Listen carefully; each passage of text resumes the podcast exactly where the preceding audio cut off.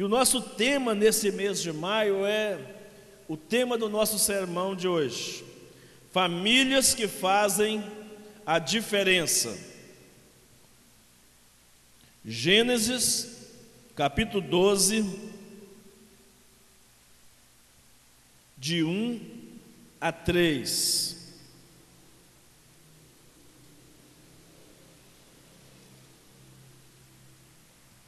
Gênesis capítulo 12, de 1 a 3.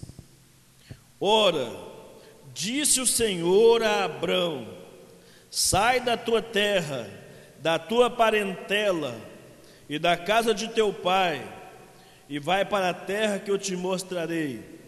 De ti farei uma grande nação, e te abençoarei, e te engrandecerei o nome. Sê tu uma bênção Abençoarei os que te abençoarem, e amaldiçoarei os que te amaldiçoarem. E em ti serão benditas todas as famílias da terra. Amém. Vamos orar. Nosso Deus, somos gratos ao Senhor pela nossa família. Por como igreja também família. O Senhor usou a ilustração, o símbolo da família, para também representar a tua igreja, o corpo de Cristo, a noiva do Cordeiro. Ó Deus, nós queremos te agradecer pelas nossas famílias e pelo privilégio de podermos ser bênção na vida de outras pessoas. Derrama a tua unção sobre nós, derrama a tua graça sobre nós, derrama o teu poder sobre nós, Traz um mover, ó Deus, diferente, um mover santo. Acende novamente a chama do avivamento em nossos corações. Incendeia a nossa alma de paixão por Ti, pela Tua igreja e pelas famílias pelas quais iremos abençoar, pelas famílias pelas quais teremos comunhão. Que o Senhor esteja visitando, ó Deus, nosso projeto, nosso sonho de sermos bênção nas famílias da igreja e nas famílias dos nossos amigos, parentes e vizinhos, e que isso faça toda a diferença na nossa vida e principalmente na vida deles. É a nossa oração em nome de Jesus. Amém e amém. Graças a Deus. Amém? Famílias que fazem a diferença. E meu desejo, irmãos, ao final dessa meditação, dessa reflexão nesta noite, é que após ouvir essa palavra, você decida no seu coração fazer diferença, ser uma família que faz diferença. É o desafio que estamos lançando para você nessa noite, no nome de Jesus. Quando Abraão foi chamado por Deus, para formar uma grande nação, para construir ou pavimentar o caminho da construção de um povo, que seria o povo de Deus, que somos nós hoje. A união entre judeus e gentios, formando um só povo, a igreja do Senhor. E foi num contexto assim que Deus trouxe uma grande promessa, a declaração de profunda relevância para as famílias da terra. Foi aqui que ele disse: Eu abençoarei os que te abençoarem, amaldiçoarei os que te amaldiçoarem, e em ti serão benditas todas as famílias da terra. Benditas é abençoadas. Em ti serão abençoadas todas as famílias da terra. Observe, irmãos, que por um chamado de Deus e por uma simples obediência de Abraão, Deus tem uma promessa que as famílias seriam abençoadas. Por uma razão básica, a família é projeto de Deus. Foi Deus que criou. Quando criou lá no jardim do Éden um casal, e disse para eles que eles deveriam crescer e multiplicar e povoar a terra, que eles deveriam ser uma só carne. Deus criou o um projeto chamado família, então família é algo abençoado por Deus. Portanto, não é vontade objetiva de Deus que muitos lares estejam enfrentando problemas, dificuldades que sabotem o melhor que ele já declarou para as famílias, experimentar a bênção de Deus sobre a sua casa, sobre a sua família. Então, não é querer de Deus, não é o bem querer de Deus que as famílias vivam atrofiadas, derrotadas, desanimadas, esmurecidas, famílias frias nos relacionamentos. Essa não é a vontade de Deus para a família.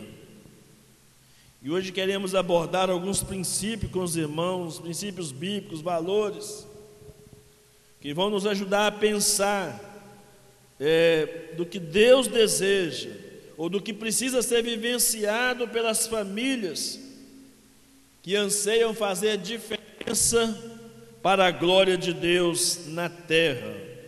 O que é necessário, pastor? O que é necessário para a minha família fazer diferença. Em primeiro lugar, para a minha família fazer diferença, é necessário que sejamos gratos ao Senhor pela família que nós temos. Precisamos aprender a agradecer a Deus pela família que nós temos e pelas bênçãos que recebemos na família. Eu já, vi, já ouvi alguém dizer, mas eu também tenho o hábito de dizer isso, que é, muitas vezes nós oramos para pedir por atacado, ou seja, chegamos com a lista grande de pedidos para Deus, e somos muito pequenininhos, mesquinhos, na arte de agradecer, agradecemos a varejo, e essa é uma triste realidade vivenciada pelas famílias. E nós, como participantes, participantes desse projeto divino chamado família, muitas vezes ficamos desatentos ao que Deus está fazendo na nossa família, ao que Deus está fazendo na nossa casa. O nosso olhar fica preso nos problemas, o nosso olhar fica preso nas dificuldades, nas adversidades da vida que na sua maioria das vezes são criados por nós mesmos. Muitas vezes nós somos o problema que nós criamos. E ficamos tão focados neles que não conseguimos ver nas mínimas coisas a bênção e o milagre de Deus acontecendo na nossa casa, em todos os aspectos. Isso revela um tanto quanto somos ingratos, revela a nossa ingratidão com aquele que tem sustentado as nossas vidas, as nossas casas, nossas famílias. Como nós vamos fazer diferença? Como a nossa família pode fazer diferença se há reclamação, se há murmuração? Se esses sentimentos estão sempre presentes em casa, como é que a minha família pode fazer diferença para os meus amigos, para os meus familiares, se quando eu me encontro com eles, eu só sei reclamar, eu só sei murmurar, eu só sei falar mal do meu pai, só sei falar mal da minha mãe, só sei falar mal dos meus irmãos, só sei falar mal dos meus filhos.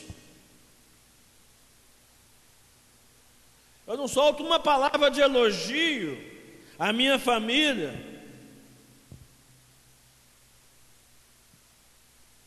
Os psicólogos chamam isso de o mito da grama mais verde. Nós valorizamos demais a família dos outros. Esquecemos de valorizar a nossa própria família. Aquela história que a galinha do vizinho é que bota ovos amarelinhos muito sério nesse contexto de fazer ou de ser uma família que faz diferença.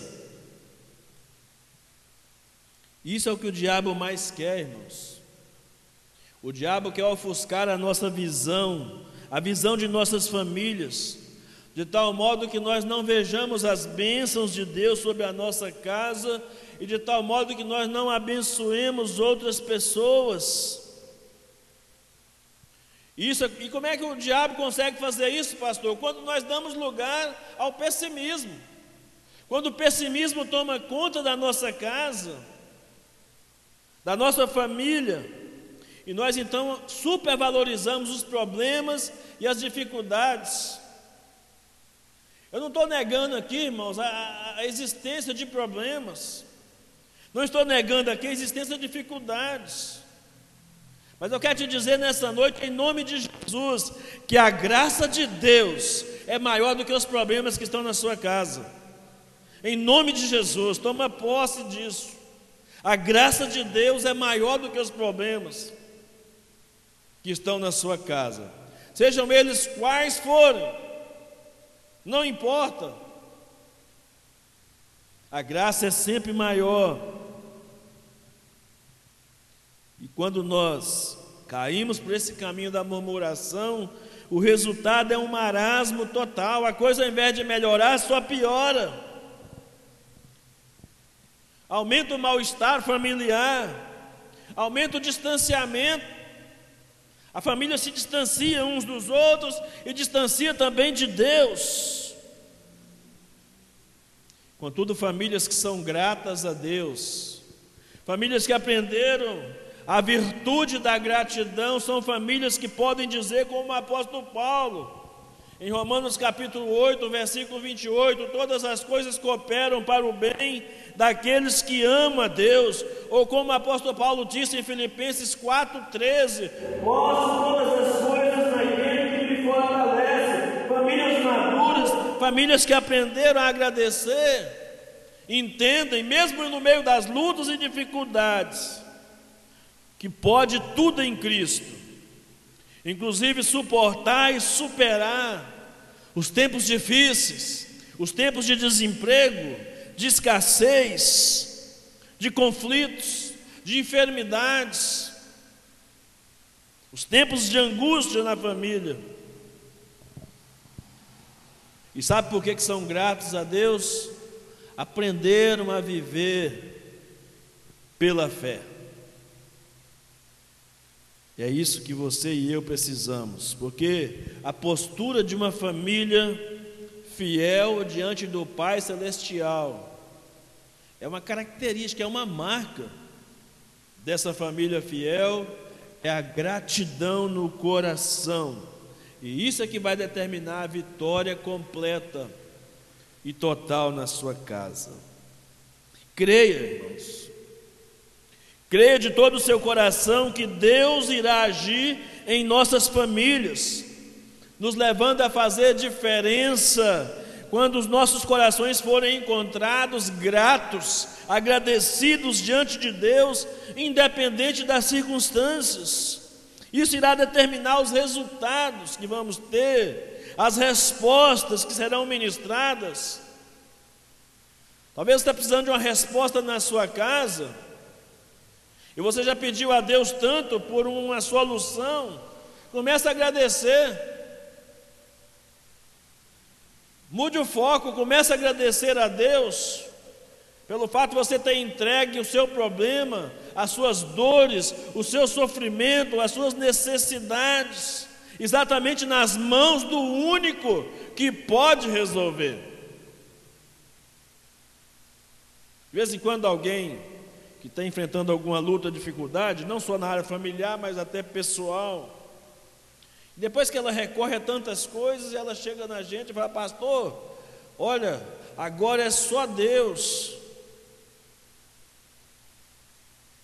Geralmente digo, irmão, irmã, sempre foi só Deus, sempre será só Deus, mesmo que Ele use outros artifícios, mesmo que, mesmo que ele use meios naturais, use outras pessoas para abençoar você e sua casa, mas sempre será Deus. Sempre será Deus.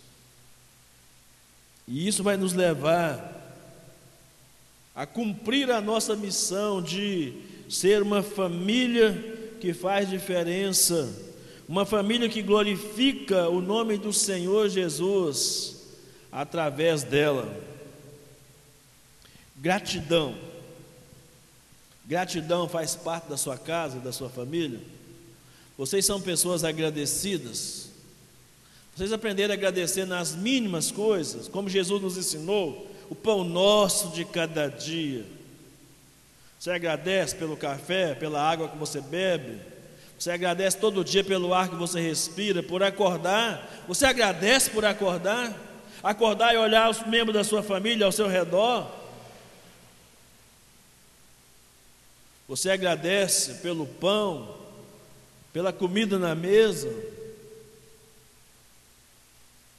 Você agradece quando você não tem tudo e sabe que Deus pode trazer tudo para você quando você mais, quando você menos esperar.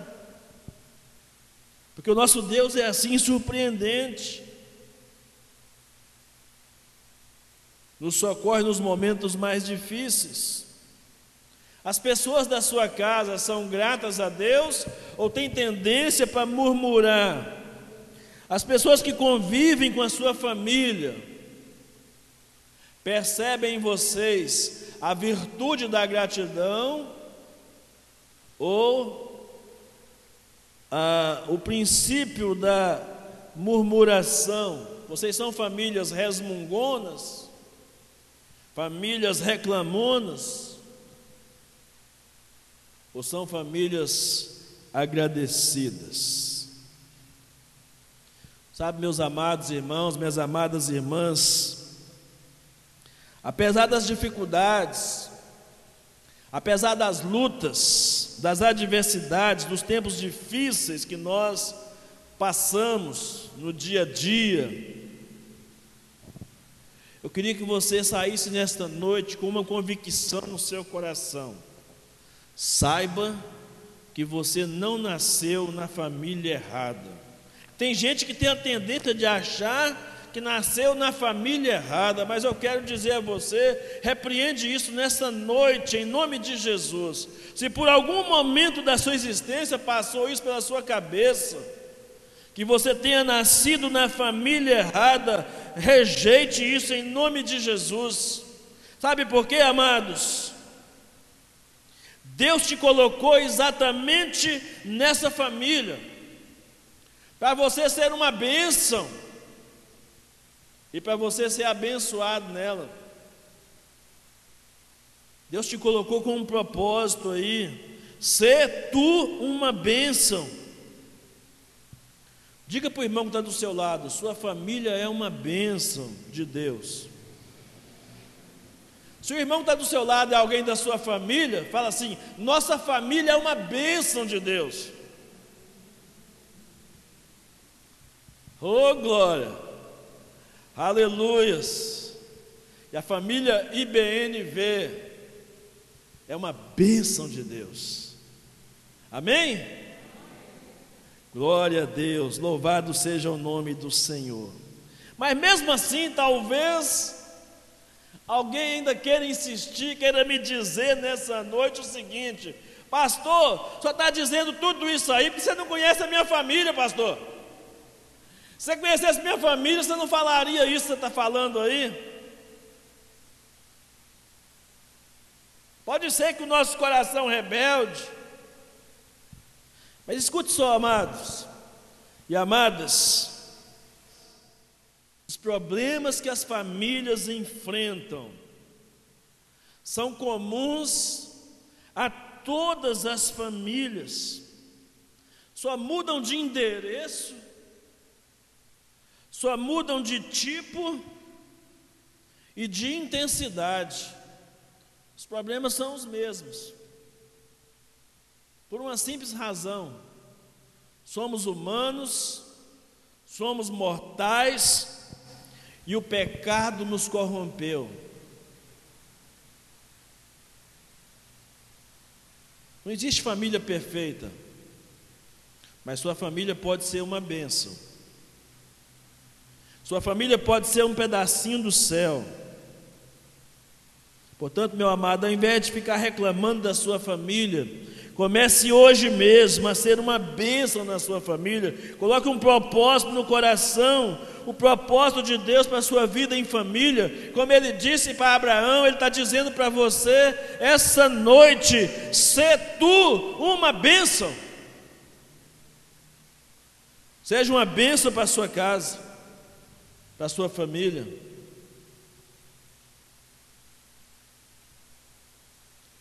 Para a sua família fazer diferença, é necessário que sejamos, para que a minha família, para que a sua família façam a diferença, é necessário que sejamos respeitadores das diferenças. É uma coisa que quando as pessoas casam, elas não compreendem muito bem. Fazer a distinção entre individualismo e individualidade. O individualismo é terrível para o casamento e para a família. E o sistema moderno, o sistema contemporâneo, o sistema da sociedade moderna é fazer com que nós sejamos cada vez mais individualistas, cada um olhando para o seu próprio umbigo, cada um preocupando só com seus interesses pessoais, e isso acontece muitas vezes dentro da família. Isso é individualismo. O individualismo é um ataque, é uma seta do mal contra a família. Mas individualidade é uma bênção. Individualidade são as nossas características pessoais. É o que nós temos de característica como pessoa. Deus nos fez exatamente diferentes uns dos outros. Eu costumo brincar, dizer que se Deus quisesse fazer todo mundo igual, antes dele criar o homem, ele teria inventado a máquina copiadora. Faria um só e passava todos em série. Mas Ele nos fez diferente, é essa diferença que dá a beleza do ser, a beleza do existir. Nem os gêmeos, idênticos na aparência, são iguais na alma, no sentimento, no espírito. Então, guarde isso. Famílias são constituídas de pessoas diferentes, que pensam diferente Interessante que marido e mulher, inclusive, são criados em ambientes diferentes, famílias diferentes.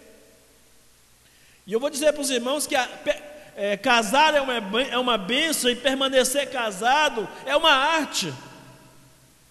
Devido às grandes diferenças que temos um do outro, marido e mulher, em vários aspectos. Só um Deus assim tão soberano e tão poderoso e tão capaz poderia fazer esse negócio dar certo. E quando não dá certo, a culpa é nossa. Mas a gente sempre acha que a culpa é do outro. Por exemplo, é comum o marido gostar de um canal de TV e a mulher gostar de um outro canal. Tudo funciona bem, se os dois estiverem assistindo o mesmo programa, ou se os dois estiverem assistindo televisão em horários diferentes, mas se decidirem por programas diferentes no mesmo horário e só tem uma televisão e um controle, aí quem for mais forte domina o controle. São as diferenças. Tem gente que gosta de sorvete. Eu gosto muito dessa ilustração, né? Porque eu gosto muito de sorvete. Tem gente que gosta de sorvete de coco, outros gostam de morango. E eu gosto dos dois. Meus sabores preferidos. Só lembrando o Jonathan, né, do sorvete. Né? Irmãos, essas diferenças são normais. Tudo funciona bem mas quando temos choque de, de decisões, de opiniões, de decisões, o problema muitas vezes está instaurado. E o segredo para a determinação da vitória está no respeito às diferenças, às opiniões diferentes. Muitos problemas que eram, que se tornaram grandes, eram pequenos, se tornaram grandes porque nós desrespeitamos a diferença do outro. Respeitar a diferença é colocar-se no lugar do outro, é amar o outro do jeito que o outro é. é não querer mudar.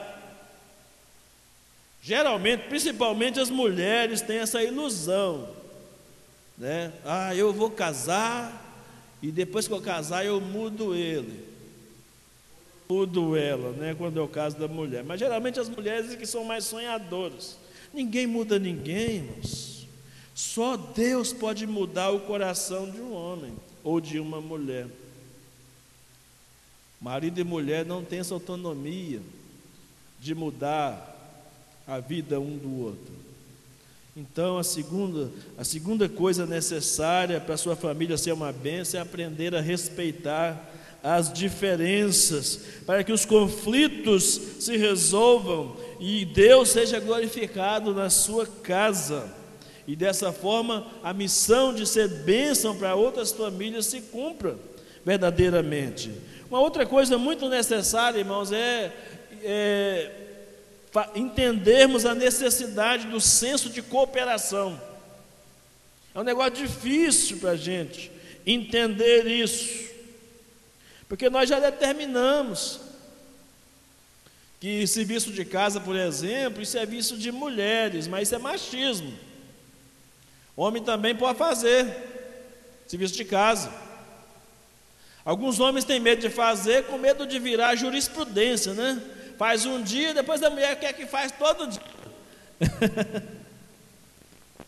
às vezes, às vezes os homens têm medo de ajudar por causa disso. Mas nem isso deveria ser motivo para a gente deixar de ser útil. Cada um tem seus papéis dentro da família, mas se você já terminou o seu, ajude o outro a terminar o dele também. Tem umas coisas que eu sei que é difícil. De vez em quando até brinco lá em casa, por exemplo. Se eu parar para lavar a vasilha, quem é que vai fazer o meu sermão? De vez em quando eu brinco lá em casa, eu boto pressão, né? Mas é, se organizar, vai ter um tempinho. Só que eu não gosto de tirar o pé da Sara de lavar a vasilha, né? A Sara ela se sente privilegiada por lavar a vasilha. Ela faz isso para a glória de Deus. Eu vou, vou roubar isso dela? Não posso. Está entendendo, irmãos? Cada um de nós podemos, né? Eu costumo dizer quando participa do cinema é o seguinte: se eu atrapalhar menos, eu acho que já estou ajudando. Ou então, quando eu pego a, minha, a porta do meu quartinho eu isolo, falo assim: ó, aqui você não precisa mexer, não. Algum dia, quem sabe, na vida eu resolvo arrumar esse pedacinho aqui. E aí, ó, que chega a visita, tem que sair correndo para poder trancar pelo menos a porta, né? para ver se a coisa funciona. E com essa pandemia agora, então está difícil. Aqui é tanto sapato e chinelo no pé da porta e está né, complicado.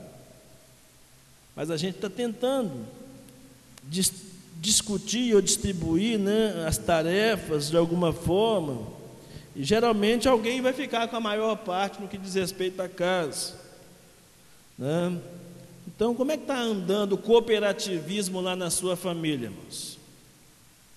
Como é que está andando o cooperativismo na sua casa? Essa realidade vai ajudar você a cumprir o propósito de ser bênção e de abençoar outras famílias também de abençoar outras famílias também. Grandes e abençoadas famílias chegaram ao sucesso por causa do cooperativismo. Então, em nome de Jesus, como eu disse ainda há pouco, o individualismo tem que ser extirpado, ser tirado do meio de nós. O próprio Jesus disse que uma casa dividida não subsiste. Se não houver um comum acordo ali entre as atividades de cada um, não subsiste. Marcos capítulo 3, versículo 25. Jesus falou isso. Você tem tentado fazer todo o trabalho do lar sozinho? Por, por que não dividir as tarefas? Por que não compartilhar o orçamento, fazer parte do orçamento? Não pode ter esse negócio em família. Meu dinheiro é meu, o seu dinheiro é seu. Não, o dinheiro é nosso, é da família. O dinheiro do pai, o dinheiro da mãe, o dinheiro dos filhos que moram debaixo do mesmo teto são todos de um orçamento só. E cada um deve participar da sua parcela de contribuição. Isso faz parte do cooperativismo da família. Seremos cooperadores do lar se cumprirmos nossas funções e se ajudarmos os outros a cumprir a delas. Se ajudarmos no orçamento, nas tarefas. E não se esqueça de uma coisa: a casa é de todos. De vez em quando eu tenho que me lembrar disso, que a casa é de todos. Aí, por que eu estou dizendo isso? Aí o marido fala assim: Eu vou lavar as vasilhas para você, viu, amor? Não, você vai lavar para todo mundo. Aí.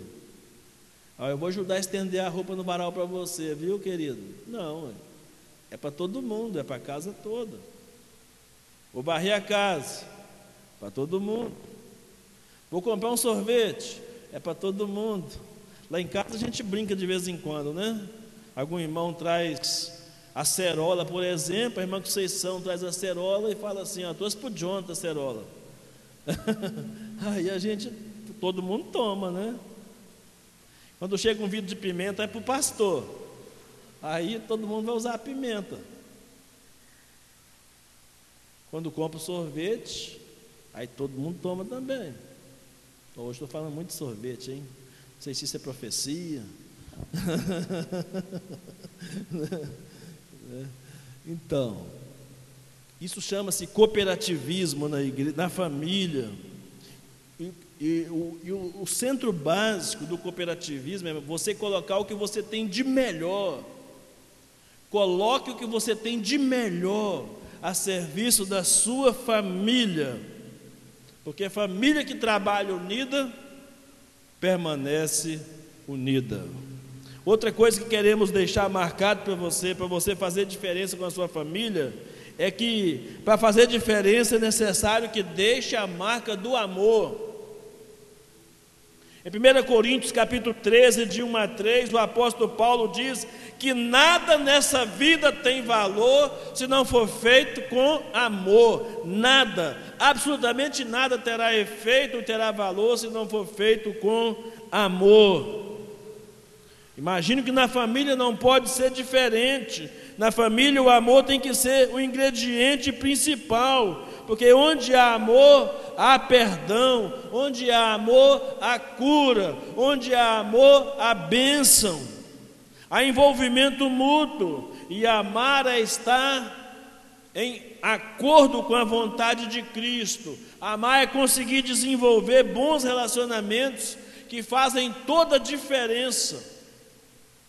As pessoas ao seu redor precisam olhar para a sua casa, para a sua família e dizer: vejam como eles se amam, vejam como eles se respeitam. É muito feio, irmãos. Eu, de vez em quando eu vejo alguma cena assim: marido sendo grosseiro com a mulher dentro do supermercado, no trânsito, na rua. Ah, a própria vizinhança, né? Você escuta os gritos, você escuta alguém falar uma coisa ou outra muitas vezes. E eu digo, é lamentável. Assim como uma criança, né, que faz birra com dois anos e três anos no supermercado, que quer porque quer. E a mãe tem que se virar nos 30 para dar. Porque não aprendeu em casa que não poderia ser daquele jeito lá. Eu fico doido para tirar o cinto. eu fico doido para tirar o cinto e dar uma boa cintada, mas não é meu. Não posso, pode me prender. Né? Os psicólogos dizem que não pode. Né? Deixa eles. E por fim, duas coisas importantes para a gente fechar a nossa reflexão. Para minha família e a sua família fazer diferença, ela precisa estar centrada em Cristo e influenciar nossos amigos e vizinhos, nossos parentes, com essa presença de Cristo. Eclesiastes capítulo 4, versículos de 8 a 12, o escritor sagrado diz que é uma bênção viver em parcerias. E ele termina assim de uma maneira muito triunfal esse texto, dizendo no verso 12 que o cordão de três dobras não se quebra tão depressa E poeticamente nós dizemos com relação ao casamento que as três dobras são: uma primeira dobra o esposo, a segunda dobra a esposa e a terceira dobra é Jesus. É convidar Jesus para ser o centro da sua casa, é convidar Jesus para ser o centro da sua família. Muitas famílias têm sido derrotadas porque Jesus não ocupa o primeiro lugar na família. Não convidaram Jesus para participar do casamento, não convidaram Jesus para participar da criação dos filhos. Não convidaram Jesus para se envolver com tudo na sua casa. E o desafio para nós é fazer, convidar Cristo para fazer parte da nossa casa. Vem, Senhor, fazer parte da nossa casa. Eu quero abençoar minha família, quero abençoar os meus irmãos. Eu preciso da tua presença na minha casa. Qual é a posição que Cristo ocupa na sua família? E os seus vizinhos? De que forma essa centralidade de Cristo na sua casa influencia os seus vizinhos, os seus parentes, seus amigos? No texto que nós lemos inicialmente, a Bíblia diz que Abraão disse para Abraão que nele seriam benditas todas as famílias da terra. E de fato, historicamente, isso aconteceu, irmãos. Todas as pessoas que se chegavam a Abraão eram abençoadas. É, as pessoas que estavam ao redor de Abraão eram abençoadas. E eu te pergunto nesta noite: as bênçãos da sua família têm abençoado outras famílias? As famílias ao seu redor têm sido abençoadas com a bênção que chegou na sua casa? De que forma você tem sido bênção para outras pessoas, para os seus vizinhos, para os seus amigos? De que forma você tem influenciado a eles? Vocês influenciam ou vocês são influenciáveis? Eis a questão. Influencia ou são influenciáveis? Quais são as ações práticas diárias que vão fazer toda a diferença? Fazer com que a sua família faça toda a diferença na vida das pessoas. Eu termino com como comecei falando de Abraão. Abraão foi um homem muito abençoado e muito abençoador. Todo mundo ao seu redor, como eu disse, experimentava os benefícios da sua bênção. O seu sobrinho Ló é um exemplo típico disso. Né? Ele sempre prosperava ao lado do seu tio. A Bíblia até conta um episódio né, que Abraão prosperou e Ló também prosperou e teve, começou a ter desavença entre os pastores né, que cuidavam dos rebanhos, porque o rebanho cresceu demais. Eles tiveram que se apartar. E o tio então deu a Ló a oportunidade de escolher o que ele quisesse. Escolhe o melhor terreno que você quiser aí para você levar a sua tropa, os seus bens, sua família. E aquilo, olha, os olhos, né? Aquilo que aos olhos de Ló parecia ser o melhor lugar. As planícies de Sodoma e Gomorra era o pior lugar para se escolher. E onde Abraão ficou, que aparentemente a olhos humanos era o pior lugar, mas o segredo não estava no lugar, estava na pessoa, na pessoa de Deus, na vida de Abraão. É como o segredo que está lá na sua casa, é a presença de Cristo dentro da sua casa, da sua família, que vai fazer toda a diferença. E é interessante, irmãos, que depois desse, dessa conversa de todas as famílias da terra, a Bíblia nos coloca uma coisa que eu estava estudando sobre isso, achei muito interessante. Em Gálatas capítulo 3, versículo 14, a Bíblia diz que as bênçãos de Abraão apontavam para Cristo, em quem de fato nós somos todos abençoados. Gálatas 3,14. Diz assim: Isto aconteceu para que a bênção de Abraão chegasse também aos gentios em Jesus Cristo, a fim de que recebêssemos a promessa do Espírito Santo pela fé, a lei e a graça da promessa.